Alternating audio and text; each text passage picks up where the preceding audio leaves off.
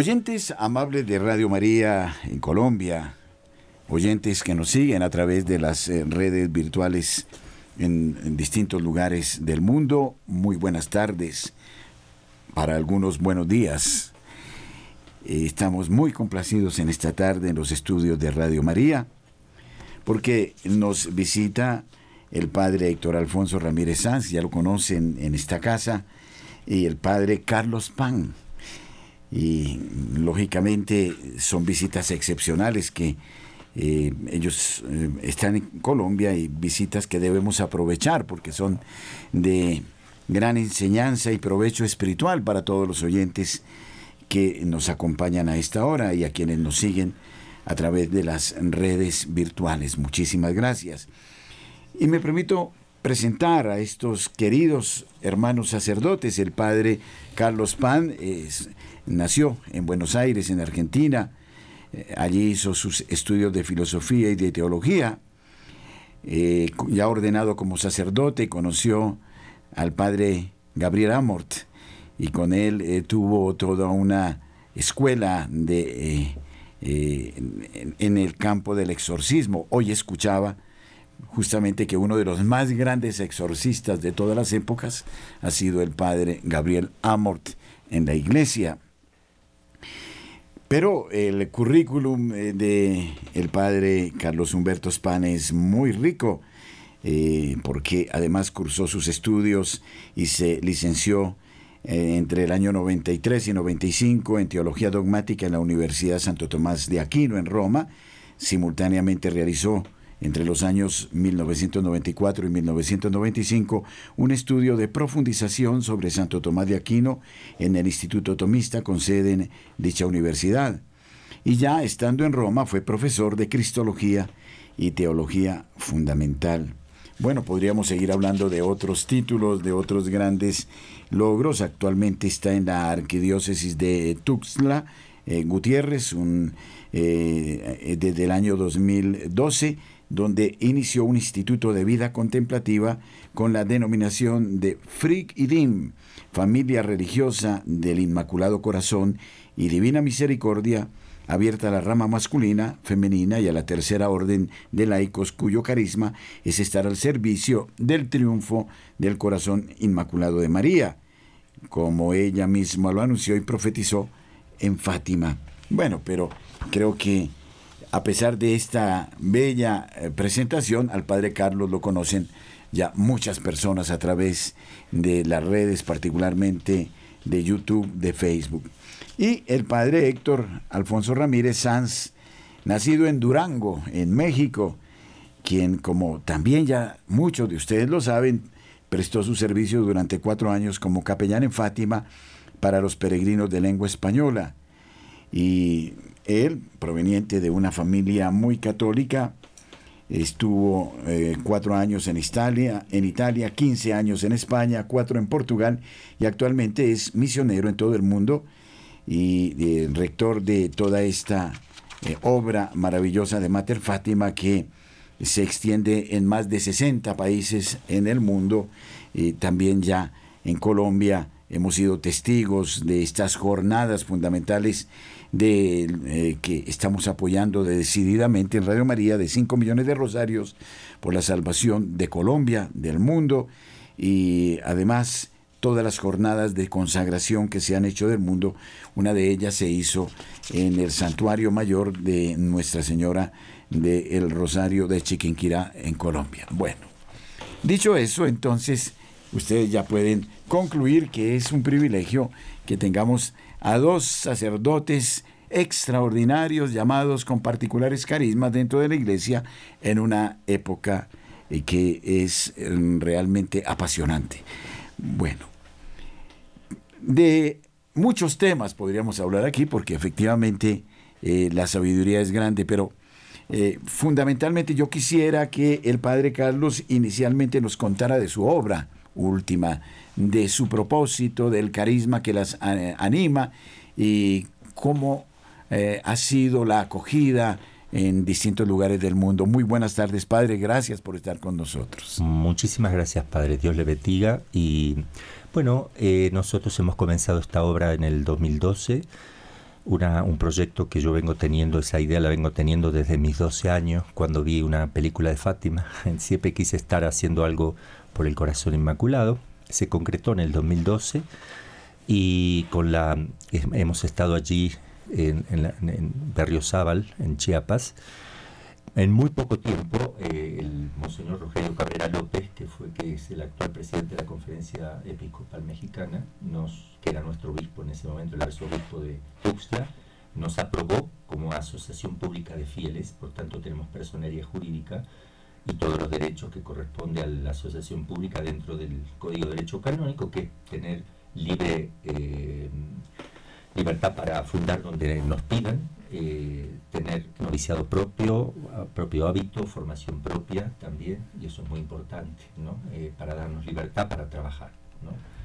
Entonces somos rama masculina y femenina, contemplativa y tercera orden, y estamos al servicio del triunfo del corazón inmaculado de María estamos al servicio, entonces digo, del triunfo del corazón inmaculado de María. El nombre es Frisidín, es todo junto, Frisidín, que significa familia religiosa, familia, porque es primera orden, segunda y tercera, es decir, los varones apóstoles, las mujeres discípulas y la tercera orden conformamos esta familia, familia religiosa del Inmaculado Corazón y Divina Misericordia.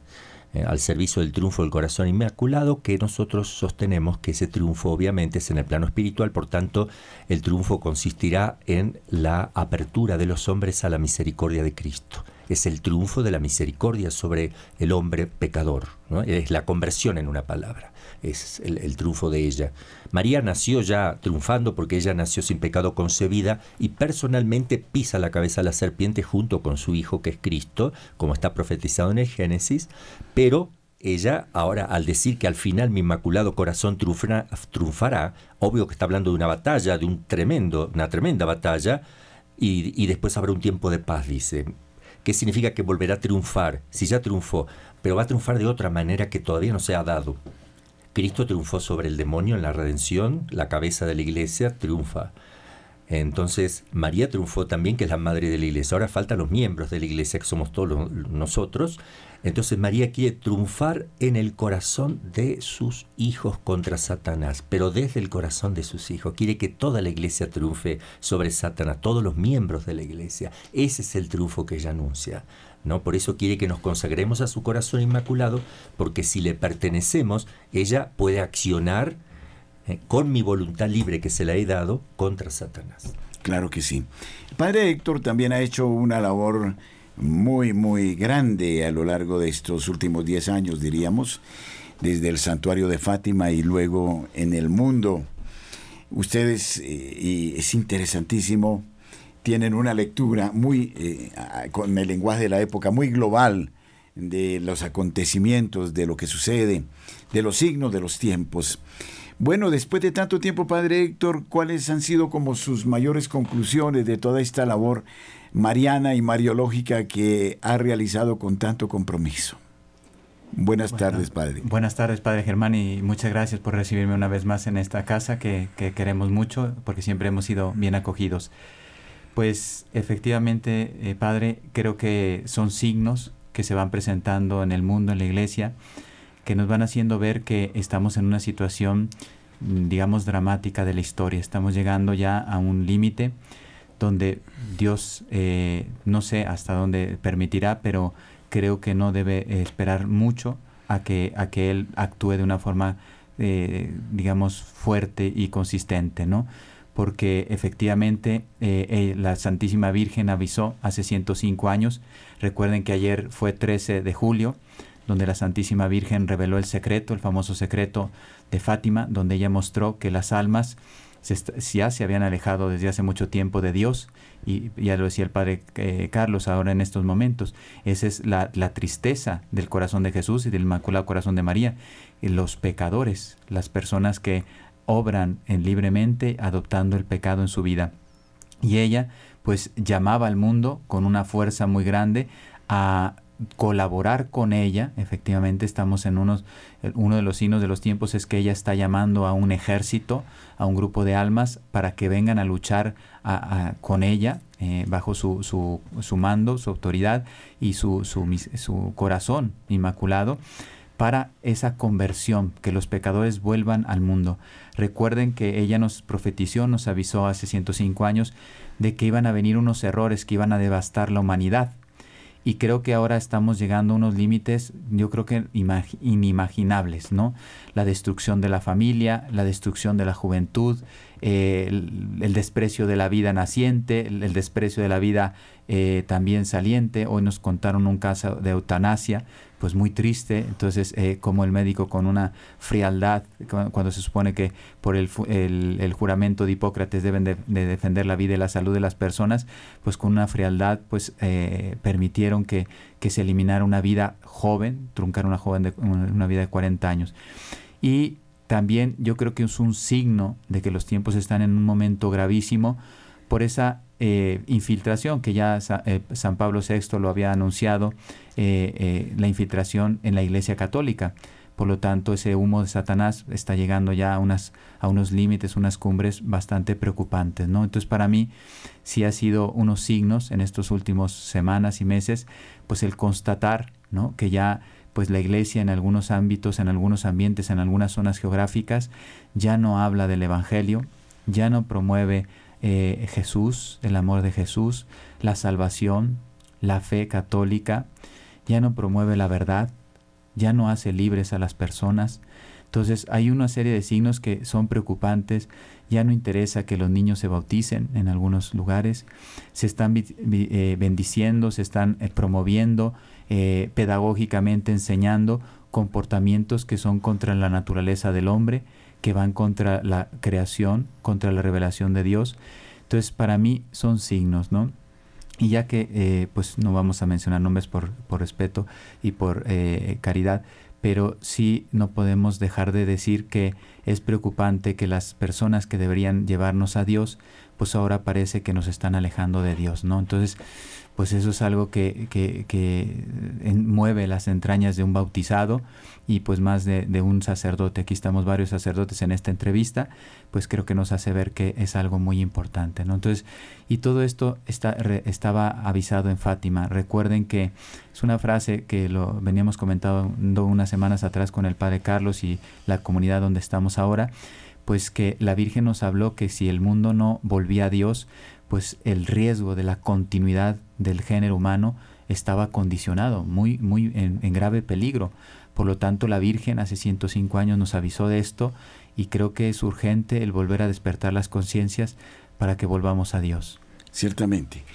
Para corroborar eso, tenemos eh, hoy conceptos eh, de transhumanismo, de poshumanismo, conceptos, eh, bueno, lo que esta película que está haciendo furor, menos mal, que denuncia de Cabiesel eh, el tráfico de niños. Es algo inimaginado, impensado, que ya muestra realmente una situación de fondo sumamente triste, eh, no solo que son violentados, sino que además eh, el tráfico de órganos, cantidad de cosas, el transhumanismo, todas estas voces, perdónenme si sueno exagerado, blasfemas contra Dios, que es la virtud de religión, se acabó.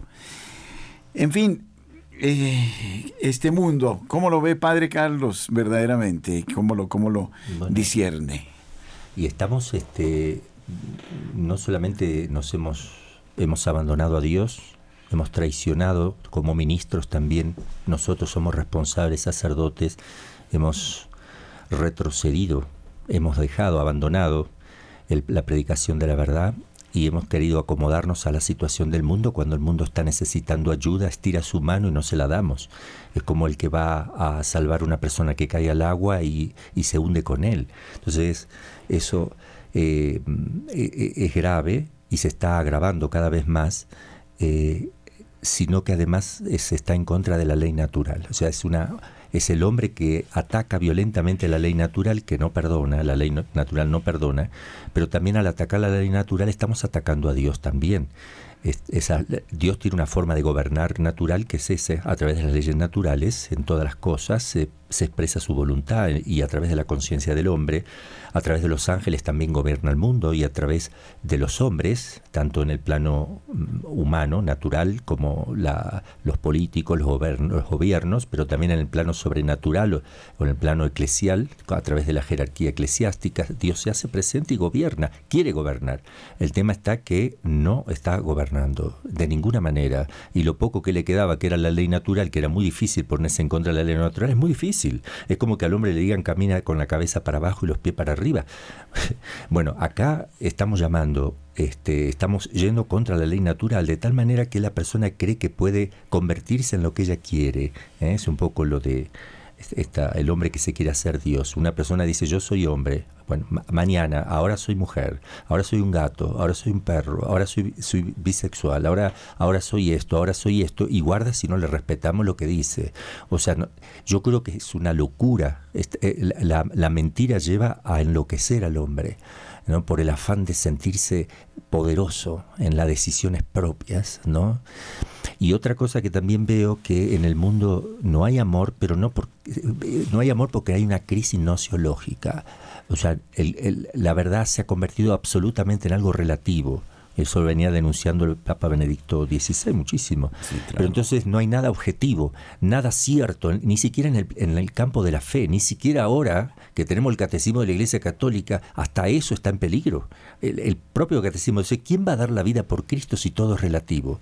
A ver, yo tengo que predicar diciendo a, los jóvenes que sean puros, y viene otro sacerdote y me dice, no, déjalo, que se case con otro hombre, eh, que realice su vida, que, que, a ver, ¿qué está pasando? Y el otro este, me dice que eso es lo, nuevo y lo permitido y nadie les dice nada y las jerarquías se lo permiten, entonces hay un serio problema, ¿eh? Eh, gravísimo problema, nos estamos enfermando, es una enfermedad tremenda porque el pecado hace eso y destruye al ser humano. Entonces estamos en un momento donde si yo tengo que predicar la verdad exacta, donde como Cristo lo ha enseñado, yo voy preso. Entonces estamos disponibles, yo no tengo ningún problema en ir preso y los sacerdotes, bueno, estamos disponibles, basta de que la verdad brille, que Cristo reine clarito y nos van a poner presos nuestros propios hermanos. Sí. Es para que vea lo, cómo veo yo el mundo ahora y lo que se viene, lo que se viene, porque sabemos todo y no lo decimos. Hay sacerdotes contra sacerdotes, hay obispos contra obispos, hay cardenales contra cardenales. Yo soy amigo de algunos cardenales también y yo me conozco cómo está la situación de la iglesia. ¿eh? Y eso se acerca, se acerca a un sínodo que ojalá se le dé gloria a Dios, pero también es muy peligroso que se haya, que con las ideas que se están trayendo se produzca una división grandísima. Esto va a ser en octubre, primera parte del sínodo, y seguirá octubre del 24, seguirá, pero esto, a mi modo de ver, es el inicio de una gran división que ya está en la iglesia, pero que se va a ir formalizando más. No cabe duda que eh, debemos enmarcar todo esto dentro del nuevo orden mundial. Exactamente. Eh, creo que es una infiltración, no sé, ustedes corríjanme, tienen toda la libertad.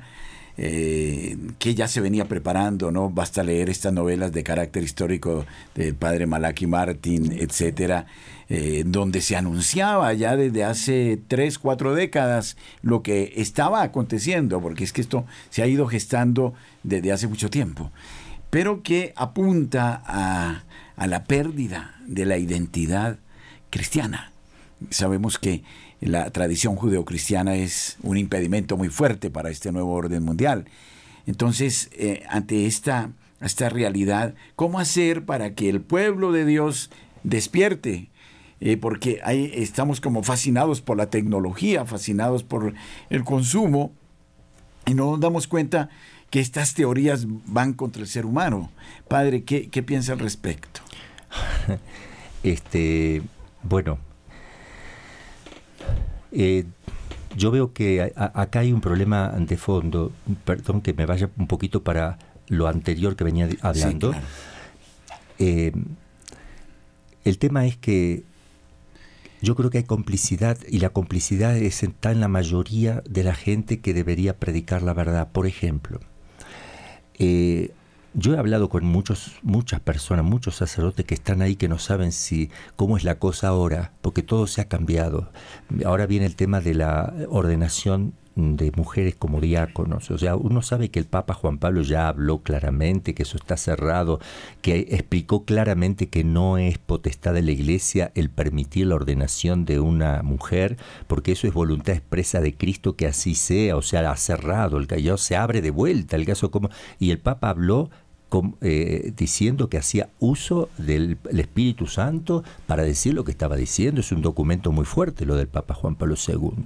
Entonces, parece que todo es relativo. Ahora me consta que quieren cambiar el, catecismo de la Iglesia Católica para que entre todas estas novedades, eh, le llaman novedades que la Iglesia ha descuidado, como por ejemplo la, aceptación, la ideología de género también está metiéndose en esto, no solamente la homosexualidad y también el aborto permitido en algunos casos, también ahora se está diciendo que no hay que hablar de conversión porque eso es hacer prosélitos, cuando eso es la sustancia del evangelio y hay muchos muchos ministros de la iglesia que saben eso y miran para otro lado. A mí me duele muchísimo porque no quieren enfrentar la realidad que nos está tocando. Nos quieren cambiar la doctrina. Yo creo que es muy importante volver al catecismo de la iglesia, estudiarlo bien y aferrarnos, porque el catecismo de la iglesia recoge toda la tradición de la iglesia viva. Es la expresión del el magisterio se expresa a través del catecismo o compendia todo lo que Cristo ha enseñado y, visto a la luz de los padres de la iglesia y del magisterio anterior. Entonces lo que está en el catecismo de la iglesia se puede profundizar, se puede ampliar, pero no se puede contradecir. Y lamentablemente para poder meter todas estas nuevas ideas que se quieren meter lamentablemente hay que contradecir la doctrina y aquí va a haber momentos de, muy difíciles para las personas, ¿eh? escándalos, divisiones en la iglesia y es lo que nosotros tememos y estamos rezando, estamos haciendo penitencia, y es importante que la gente sepa distinguir sin escandalizarse, ¿eh? distinguir las cosas, hay que formarse bien. Vamos a, las peleas siempre van a estar en la iglesia, hay momentos más difíciles, momentos más de mayor lucha como estamos viviendo ahora y creo que se viene muy difícil la cosa.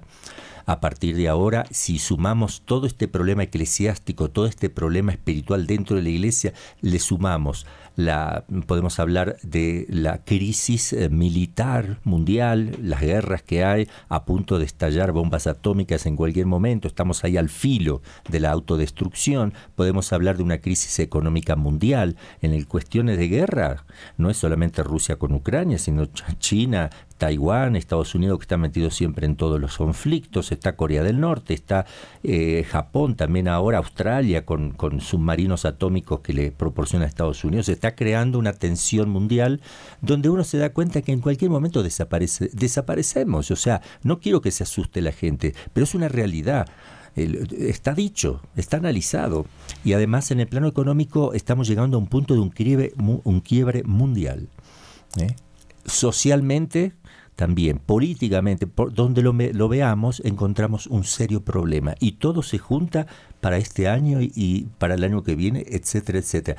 Pero es en este año. Yo creo que coincide con, con estos cambios que quieren hacer dentro de la iglesia, porque yo creo que Dios, fíjense cómo son las cosas, cuando en el plano espiritual o dentro de la iglesia hay, hay crisis o hay abandonos o hay traiciones, eso repercute a nivel mundial en otros campos, ¿verdad? Porque acuérdense que el pecado de Adán y Eva hizo que toda la creación entera se desarticulara y se volviera en contra del hombre.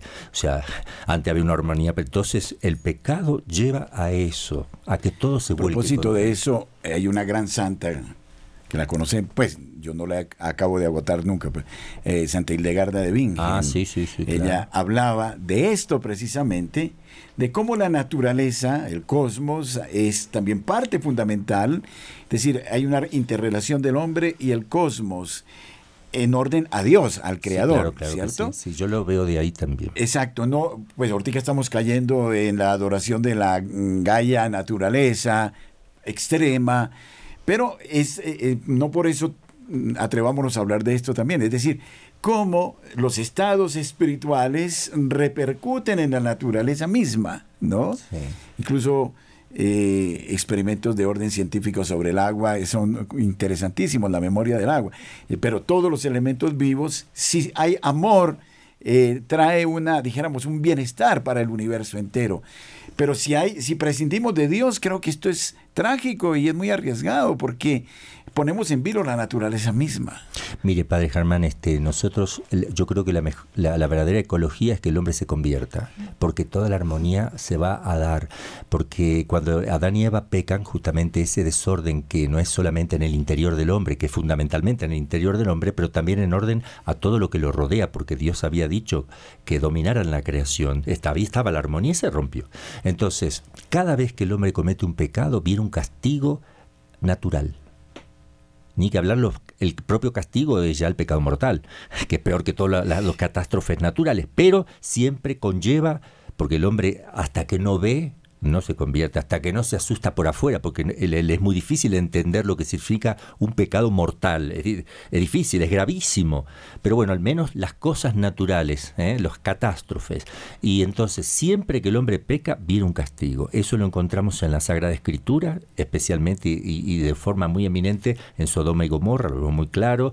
Eh, este, la predicación de, de, de de Jonás también, ¿no es cierto? Este, y cuando el pueblo se, se convierte en Nínive, el, castigo no se dio, porque se convirtió. Entonces es importante entender que si estamos con problemas externos, como acabamos de ver, y yo dije simplemente algunas cositas, todo el problema moral, social, político, militar y todo lo que vemos a nivel mundial natural es consecuencia de cómo estamos llevando la vida interior y cómo la iglesia, que es la custodia de este mundo interior del hombre y de las cosas espirituales, no está haciendo bien las cosas, no estamos haciendo bien las cosas espiritualmente. ¿eh? Y bueno, eso, y la iglesia, nosotros como iglesia tenemos que ocuparnos de la lucha espiritual, no de, no tenemos que preocuparnos de, por, la, por la naturaleza, aunque tenemos que respetarla, amarla, pero no es nuestro propósito. Nosotros no tenemos que salir a predicar que tenemos que cuidar la naturaleza por sobre todo. Tenemos que predicar la conversión a Cristo, lo demás se da solito, solito. ¿Eh? Perdemos el timón. Yo me acuerdo también siempre una cosa, en la época de los judíos, cuando llegó Cristo, no los judíos tenían más de 550 preceptos, no sabían cuál era el más importante, metían preceptos humanos, los mezclaban con los mandamientos, y Cristo tuvo que explicarle cuáles eran los dos principales y no lo sabían. Este, porque se enseguecen. Y yo creo que ahora estamos igual. No se sabe qué es lo más importante. Porque lo más importante es la conversión. Es decir, pedir a Dios que perdone mis pecados y ayudar a la salvación de las otras almas. Esa es la redención de Cristo. Vino para la conversión de los pecadores, vino a convertirnos, a salvarnos de los pecados y a destruir la obra de Satanás. Ese es el núcleo. Y tenemos que salir a prolongar esta, misión de Cristo. Ir por todo el mundo, anunciar a todas las naciones el, el Evangelio, eh, predicando y bautizando. Y también eh, en el tercer misterio del Rosario, el de luz, el Papa Juan Pablo puso ese hermoso misterio, ¿verdad? La predicación del Cristo y la llamada a la conversión. La conversión no se puede sacar. Y lamentablemente he escuchado yo eh, de jerarquías hablando de que yo no hay que convertirse, que no hay que buscar la conversión, que lo importante no es llevar a la gente a la iglesia católica, lo importante es la diversidad, lo importante es que seamos distintos y lo importante es que haya una fraternidad, la fraternidad universal, que a mí se me ponen los pelos de punta porque él es un lenguaje masón. ¿Me entiende? Entonces, ¿por qué? ¿Cómo voy a ser hermano del otro? Si, ¿qué, ¿Qué, me une a mí con los demás? Si, si no me, me, une la gracia de Cristo, que me hace hijo de un mismo Padre, ¿eh? si no me hace partícipe, la gracia me hace partícipe el bautismo de la naturaleza divina y por tanto soy hijo de Dios y me hace hermano de todos los demás. Pero cuando hablamos de una fraternidad universal sin la gracia de Dios, entonces eso es una gran mentira porque yo no soy hermano de, de cualquier persona, yo soy hermano de mis hermanos de sangre y los que me unen, y los que, los, aquellos que me, me une el bautismo. ¿eh? que me hace hijo de Dios, de los demás no son hermanos, no son hermanos. No, todo, no todos somos hijos de Dios pero sí somos criaturas. Hijo de Dios es solo el que se bautiza. Claro. Eh, mm, padre Héctor, mm, desde esta perspectiva en Fátima, los niños vieron el infierno. Creo que uno de los problemas, y lo decía Benedicto XVI, es que ya no se habla de los novísimos, no se habla del cielo, del infierno, del purgatorio, eh, no se habla de las almas del purgatorio, sino de los fieles difuntos en fin. Y, eh, ¿por qué no recordarles a los oyentes lo que estos niños vieron, que eran muy tiernos, eran pequeñiticos y que les causó tanto terror que los llevó a unas privaciones excesivas, a mi modo de ver. Así es. Efectivamente, decía ya el Papa Pío XII que el, mayor pecado del mundo es no, no reconocer el pecado, ¿no? Entonces, eh, efectivamente, la sociedad, eh, ya decía Padre, ha, entrado en una ceguera muy, muy importante. En el mensaje de Fátima, la Santísima Virgen, recuerden que no es lo que enseñó no era para los niños, sino a través de los niños al mundo. Ella volvía a, poner eh, la importancia de las realidades. Esto no depende de si yo creo no creo, si me gusta no me gusta, sino de lo que te vas a encontrar, ¿no? Parece ser que hay una eh, anécdota del padre Pío, que una, una, persona pues no lo quería así como medio desafiar, como lo hicieron también con Jesucristo. Le decía, pues padre Pío, yo no creo en el infierno ni en el demonio. En esa... Dice, pues no te preocupes, que te lo encontrarás cuando mueras, ¿no? Entonces, pues son unas realidades que tú no puedes evitar. Recuerdo una monjita, precisamente ahí en Fátima, eh, mexicana me decía, mira, yo cuando hice catequesis, y yo digo, qué sabiduría de, de esa catequista, dice, dice, muerte, juicio, infierno y gloria, un cristiano siempre debe tener en la memoria. Pues oye, algo simple para un niño, una niña, en ese entonces esta monjita era una niña, pero tenía todo, todo lo más importante claro. Ella sabía que estaba aquí como peregrina, sabía que moriría, sabía que se iba a presentar delante de Dios, que le iba a dar cuentas de su vida, de sus dones, de su libertad.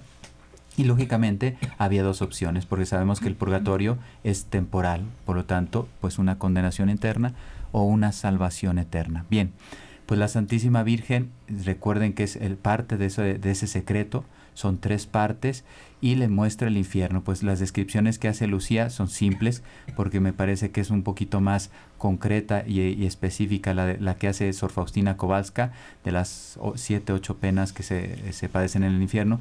Pero al final pues ella, ellos perciben el, el sufrimiento y el dolor que padecerán las almas eternamente. Esto creo que es por causa de ese mal uso de la libertad, el hombre decide no amar y por lo tanto tiene una consecuencia eterna, ¿no? El sufrimiento eterno.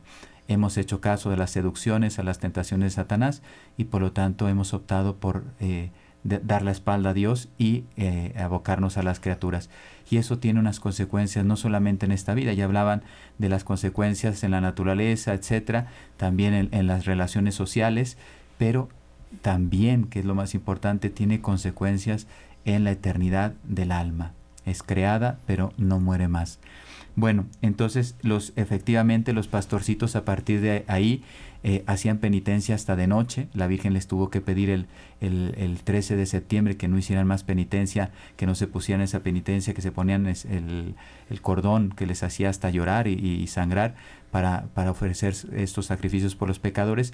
Le decía a la Virgen que se lo quitaran al menos para dormir. ¿Por qué? Porque quedaron impresionados del sufrimiento que una alma iba a tener. Pero también la Virgen, recuerden que el secreto tiene tres partes. Esa fue la primera. La segunda es el anuncio del triunfo del Inmaculado Corazón de María. O sea, es verdad que las almas se están alejando de Dios, pero Dios una vez más vuelve a salir al encuentro del alma de las personas en la historia ya lo hizo con, a través de su Hijo hace dos mil años en la cruz, en la resurrección, pero hoy, hace 105 años, se vuelve a presentar y le muestra al mundo una luz, una estrella para que vuelva a Dios. Y eso es el Inmaculado Corazón de María. Por eso la segunda parte del secreto es, tiene mucha fuerza, porque ella decía eh, eh, a, a, los pastorcitos, pero no lo dice a nosotros, Dios quiere establecer en el mundo la devoción a mi Inmaculado Corazón. No es para los marianos este mensaje, es aquí yo le decía a la gente cuando predicaba esto, le digo, esto es voluntad de Dios. ¿Quieres conocer la voluntad de Dios? Pues aquí está una muy importante, que Dios quiere establecer esa, esa devoción. Y luego la tercera parte, pues me parece que es muy importante tomarla en cuenta. Uno, que por los tiempos que estamos pasando, ya eh, se ha hecho una pequeña descripción, pequeñísima seguro, faltarán datos, pero el, ya decía el cardenal Ratzinger en su momento, cuando hizo la, la, interpretación del secreto a nombre de la iglesia, pues él decía que manifestaba la persecución de la iglesia. Eh, la iglesia en estos tiempos, la iglesia fiel va a tener que ser muy perseguida porque está dispuesta a subir al Calvario.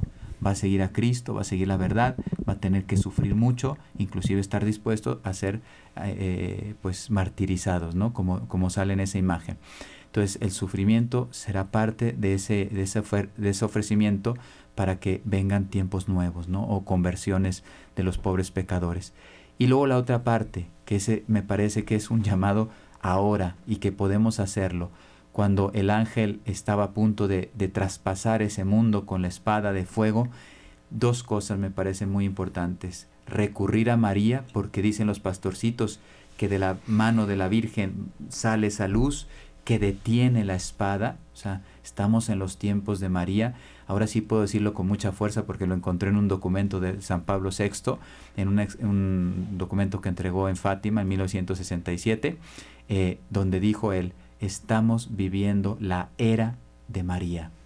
Entonces, eh, el mensaje de Fátima nos hace ver que la iglesia, el mundo, la historia, estamos viviendo y viendo la era de María, ¿no?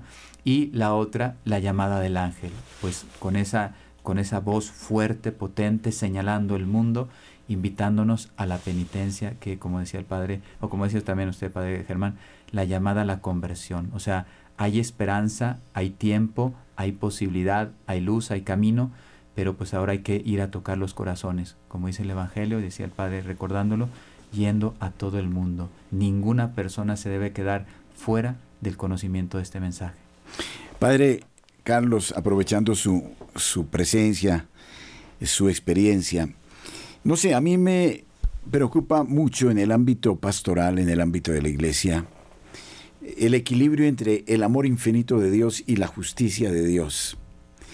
El aspecto, no sé si no hemos hablado suficientemente dentro de la iglesia del amor infinito de Dios.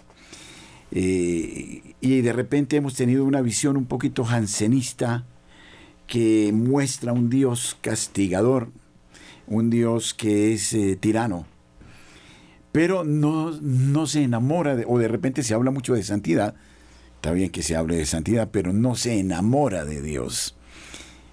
No sé si concuerde con este pensamiento que, porque si no, también hay un peligro de irnos al otro extremo, de un Dios tirano, pero no de un Dios amoroso.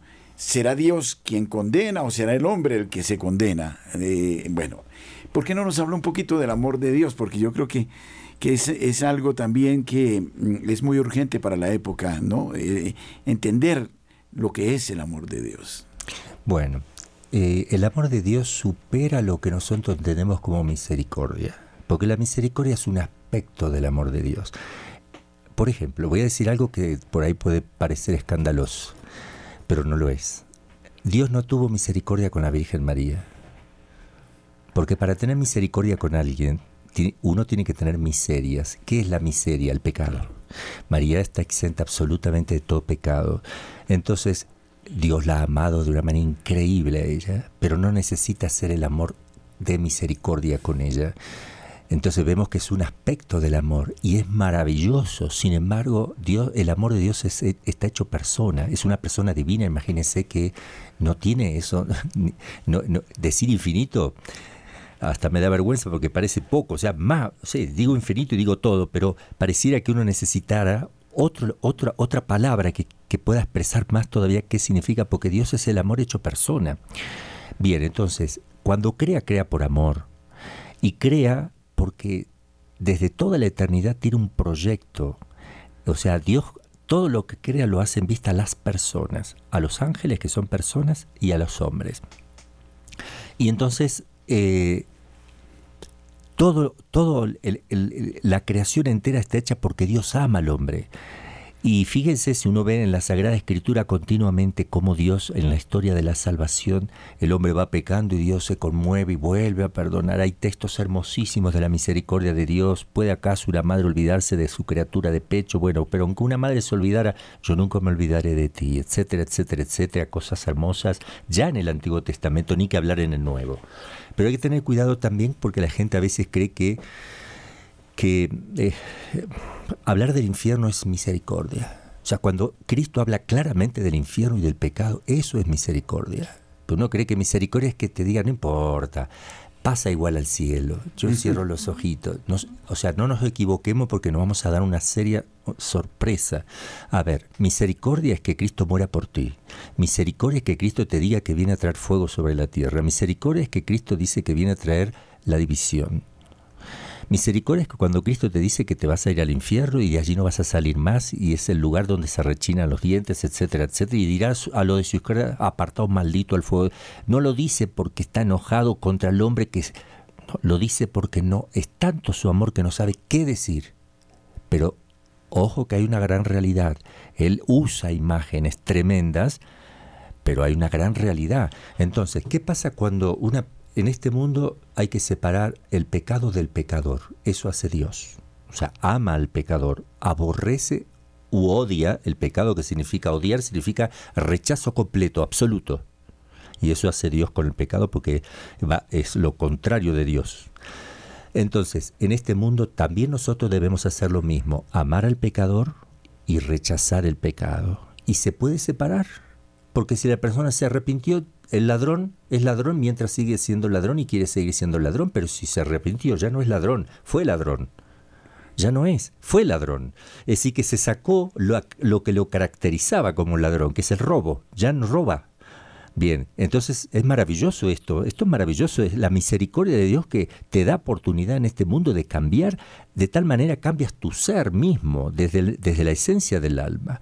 Pero si una persona muere sin la gracia de Dios, rechazó a Dios y, no, y Dios lo quiso convertir y nada y nada, y la persona creyó que no, ya Dios no le podía perdonar y que es un grave error y una gran tentación del demonio, cuando la persona muere se separa el alma del cuerpo. Una vez que se separó, se fija la voluntad ahí y no se mueve más, de tal manera que ya no se puede separar pecado y pecador sino que el pecado se hace pecador y el pecador se hace pecado, se hace una sola cosa ontológicamente se hace malo, el, alma salida en pecado mortal, ontológicamente se transforma en malo, ya no se separa. Por tanto, Dios no puede decir, no importa, ven igual que te abrazo, porque significa incorporar el pecado dentro de Dios, porque eso no se puede separar más. ¿Qué pasó? La persona se condenó. Pero padre, es porque la persona no acepta el amor de Dios. No acepta el amor. Lo rechaza. Es decir, en el fondo eh, intrínsecamente no hay una condena de Dios? No, no hay condena de Dios. Nunca. No, no. Todos estamos predestinados a la salvación. De dice la Escritura que Dios no vino a condenar, sino a salvar el mundo. O sea, la condenación es, la hace uno al rechazar el amor. Entonces, ¿qué quiere decir? Que estuvo constantemente siendo amado por Dios sin interrupción y Dios le fue manifestando continuamente ese amor en todo momento de la vida y él prefirió pensar. Perdóneme, padre, es que, hay una santa, se me escapa siempre el apellido de esta santa, tú me lo recuerdas, que habla, se, es, no sé si es suiza o es alemana, que dice que la primera obligación de nosotros como sacerdotes es gritar el amor de Dios. Mm. ¿Cómo? De la Touche, sí, ah. Francesca de la Touche, que la primera obligación es gritar el amor de Dios. Y yo creo que aquí tenemos una deuda pendiente nosotros, y muy fuerte. Yo le voy a explicar una táctica que tiene Padre Germán, el demonio, para que uno no grite el amor de Dios. Él, él sabe que si el hombre se llega a convencer de cómo le ama a Dios, se derrite de amor y, no lo para nadie. Claro. Pero entonces el demonio lo que hace es hacer que el hombre se mire su miseria y no se perdone, que el hombre se vea mal, rechazado, por eso se pone agresivo con los demás, porque a lo mejor tuvo una mala infancia, lo que sea. Por eso nosotros decimos que el triunfo del corazón inmaculado va a ser la apertura del hombre a la misericordia, porque el problema está en el hombre, no en Dios. En Dios está, Dios está deseoso de perdonar continuamente, pero el problema está en el hombre, que no cree en semejante amor de Dios. Le parece imposible. Yo he ido por un tiempo largo, un año, más de un año, he sido capellán de la cárcel en Argentina y he conocido muchos presos y se los ve a ellos cuando uno quiere hacerle un gesto de cariño. No, a mí no, les molesta porque nunca nací, eh, o sea, no recibieron cariño de sus papás, tuvieron problemas en la infancia mm. y no entienden, no pueden aceptar el amor. Entonces el demonio, San Ignacio pone contemplación para alcanzar amor, un ejercicio, una meditación maravillosa que consiste en que tú veas despacito todo lo que Dios ha hecho contigo en el plano natural y sobrenatural desde que naciste hasta ahora y que vayas dando gracias porque eso te enamora de Dios, porque nuestro amor no es primero, Dios nos amó primero. Nosotros siempre, nuestro amor es siempre una respuesta. Si nosotros entendemos que el amor nuestro es primero, ahí me equivoqué. Yo digo, bueno, mañana voy a empezar a amar a Dios, perdiste. Estás equivocado. Ya te está amando Dios. No esperes para mañana. Ya te está amando Él. Ahora, porque uno cree que es uno el que inicia el amor. No. ¿Y cómo hago yo para que surja el amor en mí? Ver todo lo que Dios ha hecho por mí me amó y se entregó por mí, como dice San Pablo. Eso lo, lo, lo enloquecía San Pablo. Ese es el punto. El demonio no deja que tú veas lo que hizo y cómo te ama. Porque entonces tu amor hacia Él no surge, ni tu confianza, ni tu esperanza, ni tu abandono en Dios, que eso es lo más importante. En este tema eh, del amor, mm, yo he quedado, no sé si ustedes conocen a Gabriela Bosís. Que, sí, claro, sí, ¿cómo no la vamos a conocer? la medita, abrimos continuamente el... Queda uno loquito, en el buen sentido de la palabra, cuando uno entiende la dinámica del amor. Sí, exacto. Porque siendo Dios, siendo inconmensurable, siendo infinito, dado que ella lo ama con el amor que Él le dio, lo enternece de tal manera que siendo Él el amor perfecto, no puede no amarnos perfectamente. Entonces, siendo Dios, se debilita, entre comillas, en la criatura, porque el amor debilita y fortalece al mismo tiempo. ¿No creen ustedes, padres, que si creamos corrientes de, de amor, de creer en el amor infinito de Dios y de atraer el amor de Dios, se puedan cambiar el curso de los acontecimientos. Pues así es, así es. Ese es el, precisamente me parece a mí que es la revelación que hizo Jesús a Santa Margarita María de la Co cuando le muestra su corazón, precisamente que se dice se desborda de, entrañas de misericordia, de amor para la humanidad. Entonces, aquí, ¿dónde está la frustración? Ya lo decía el Padre, en, en la libertad del hombre, que no quiere acoger el amor. Pero eh, la respuesta está en que el hombre vuelva a ver la posibilidad de amar, que tiene capacidad de amar. Eh, precisamente yo soy muy admirador de Santa Catalina de Siena y ella, eh, su sistema espiritual lo basa en que, bueno, ella tiene la imagen del río, que, es el, obstáculo que no le permite llegar a Dios, que es el pecado, etcétera, y dice, todo, tiene ella todo un proceso ¿Para qué? Dice, para llegar al conocimiento de sí mismo. Y cuando la persona llega al conocimiento de sí mismo, pues se sabe amado, se sabe redimido, se sabe eh, pues continuamente acompañado, eh, perdonado, etcétera, etcétera. Dice, y dice Santa Catalina, dice, hasta que no llegue esa experiencia, pues no se va a transformar, porque efectivamente el pecado, dice, es, es implacable, es potente, es poderoso, y e, la imagen del rey es muy buena, dice, el pecado te arrastra, ¿no?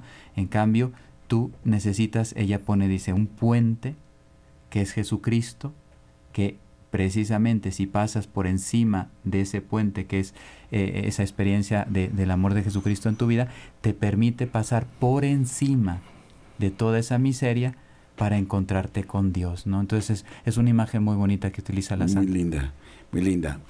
Eh, sí, eh, padre, en este orden ya no quiero fatigarlos mucho porque tienen tanto compromiso, pero no los podemos dejar ir sin aprovechar esta, esta experiencia del amor divino.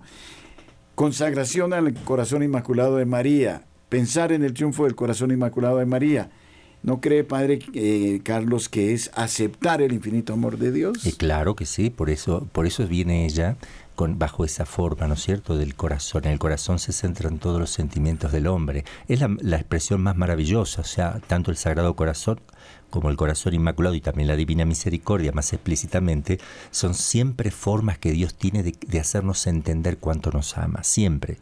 Y en el tema del amor, eh, los jóvenes dicen que son los especialistas en el amor. Eh, los jóvenes de hoy, pero no es así. O sea, hay que entender también qué es el amor, ¿no es cierto? Porque el amor no es una cuestión sensible, o sea, el amor supone siempre una muerte, siempre, siempre morir a tu tiempo, a tus gustos, a tus cosas. El que quiera salvar su vida la perderá, pero quien la pierda por mí la encontrará. Ese mecanismo es importante. Si yo busco vivir para mí mismo y busco a Dios que sea causa de mi alegría en el sentido de que yo me valgo de Él para sentirme seguro, para yo, eh, eh, me siento, lo tengo como un seguro de vida en este mundo, en fin, cambia un poquito los objetivos. Entonces ahí el hombre no llega a experimentar el amor de Dios porque es el egoísmo el que lo mueve. Entonces recordemos siempre que un acto de amor siempre supone una muerte a algo, un sacrificio de algo. ¿Eh? Entonces, si un joven le quiere regalar, quiere hacerle un acto de amor a su, a su novia y comprarle un anillo, tiene, un anillo tiene que trabajar, trabajar, ahorrar dinero y poder hacer el acto de amor que vale, por eso vale el acto de amor, porque supone un sacrificio de atrás. ¿eh? Si el grano de trigo no muere, no da fruto. En la naturaleza encontramos lo mismo nosotros, ¿eh? como para que haya vida tiene que haber una muerte. Pero nosotros que somos libres, esa, esa vida y esa muerte son libres, uno las puede elegir para hacerlas o no. ¿eh? Y entonces este, justamente el amor está relacionado con la vida en ese sentido, ¿eh? que supone la muerte para que haciendo el acto de amor el hombre pueda vivir más también para Dios y para los demás. Me enriquece al hombre.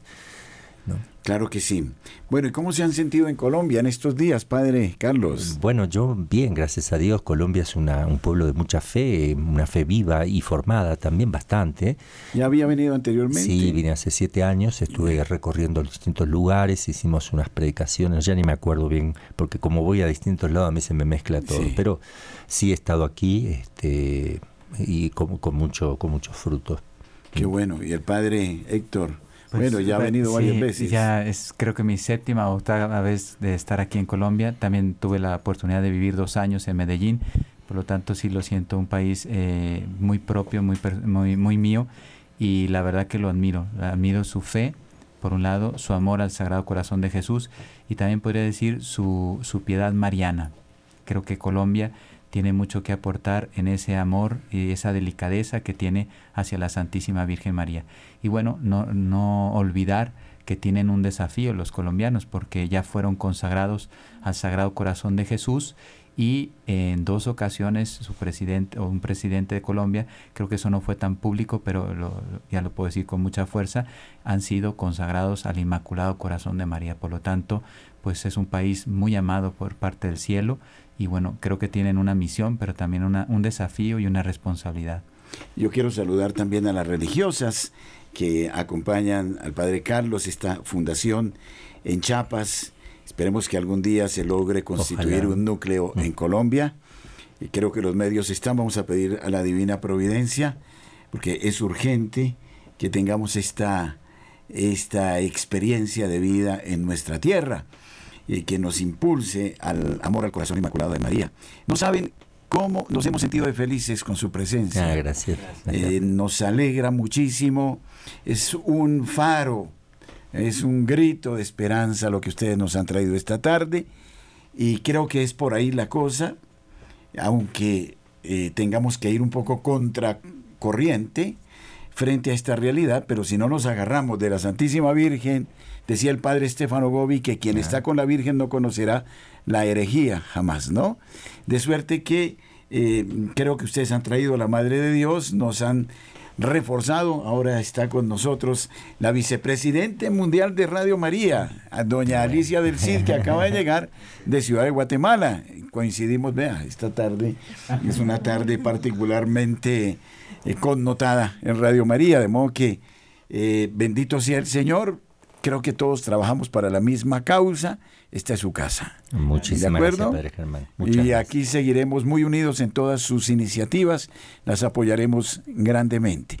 Padre Carlos, eh, Padre Héctor, ha sido un verdadero gusto. queridas, sí, queridas hermanas, Muchas gracias, por acompañarnos. Muy mexicanas ellas. Bueno, esperemos que de pronto haya algún rostro colombiano por ahí. Sí, tenemos una hermana colombiana y ah, un hermano colombiano. No, vea pues. Sí, sí, sí. ¿No saben de qué parte de Colombia son? Sí, ella es de Pasto y él no sé, no recuerdo. No sé, no, me acuerdo. Pasto hay una experiencia maravillosa. Bueno, hay varias. Eh, hubo una de un tsunami famoso que hubo y este es un milagro eucarístico. El sacerdote salió a las playas con el Santísimo Sacramento y calmó el Señor el mar. Esto fue un milagro ah. extraordinario.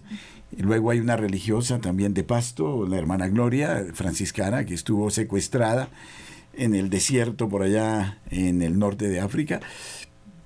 milagrosamente eh, recuperó la libertad, ¿no? De modo que los pastuzos son fuente de gracia. Padre. Un obispo de Pasto, ¿no? No hay un obispo santo. Eh, Ezequiel, eh, San Ezequiel, creo que estuvo allá, San Ezequiel Moreno. Sí.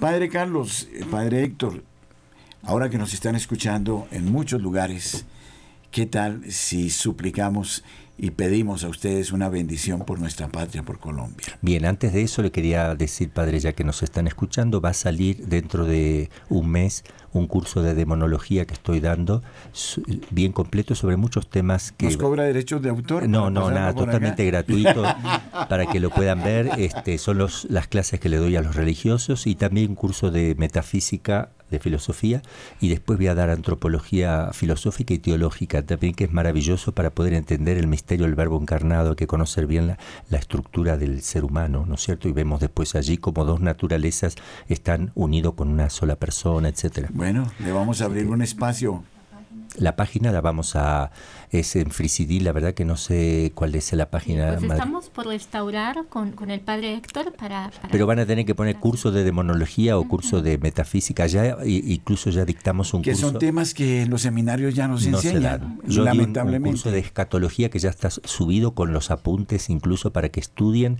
Es todo gratuito, suben.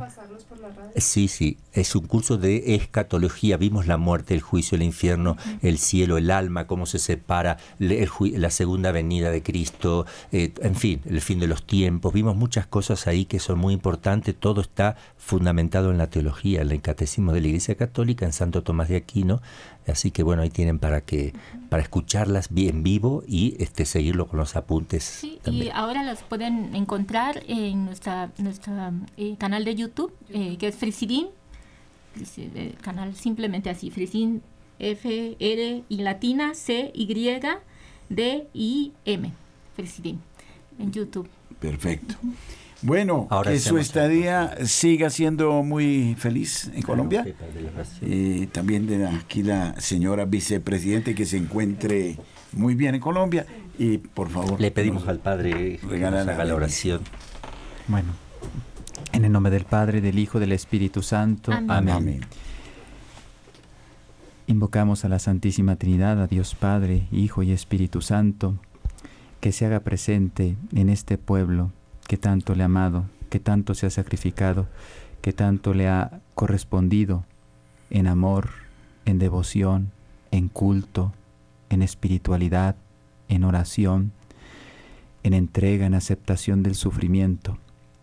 Colombia está pasando por unos momentos difíciles, políticos, económicos, donde se abre mm, ampliamente la necesidad de, de volver a Dios, por eso, Señor, concede a este pueblo la conversión, que te vuelva a reconocer como su Dios, lo primero, lo más importante, que ponga toda su confianza en ti, en la divina providencia, que ore, que alabe, que contemple, que sirva, que ame, que sea generoso y solidario con todas las necesidades que con ese amor que Dios infundirá en sus corazones a todos los colombianos, que perdone para que sea libre, para que viva en la verdad, que busque la libertad, que ame la justicia y la practique, que defienda la vida, la familia, los valores cristianos, la fe católica, la iglesia, sus jerarcas, obispos, sacerdotes, religiosos y religiosas, Pedimos a la Santísima Virgen que cubra con su manto este país y que se, se cumpla esa promesa en Fátima también aquí, que ella sea el refugio de Colombia y el camino que lleve a todas estas almas a Dios. Pedimos a San Miguel Arcángel que lo proteja, que lo defienda de todos los ataques del enemigo y de los enemigos que ya puedan estar aquí. Y San José, patrono de la iglesia, custodio de las familias, custode también esta, esta grande nación. Y así como Fátima tiene, descubrimos que Portugal tenía un ángel, también invocamos el ángel de la guarda de Colombia, Santa Laura Montoya y todos los santos de estas tierras que vengan en su auxilio. Y todo lo pedimos por Dios Padre Omnipotente, por nuestro Señor Jesucristo, su Hijo y nuestro Salvador, y por el Espíritu Santo, Paráclito. Amén. Amén. Dios les bendiga. Muchísimas Muchas gracias. gracias. Gracias.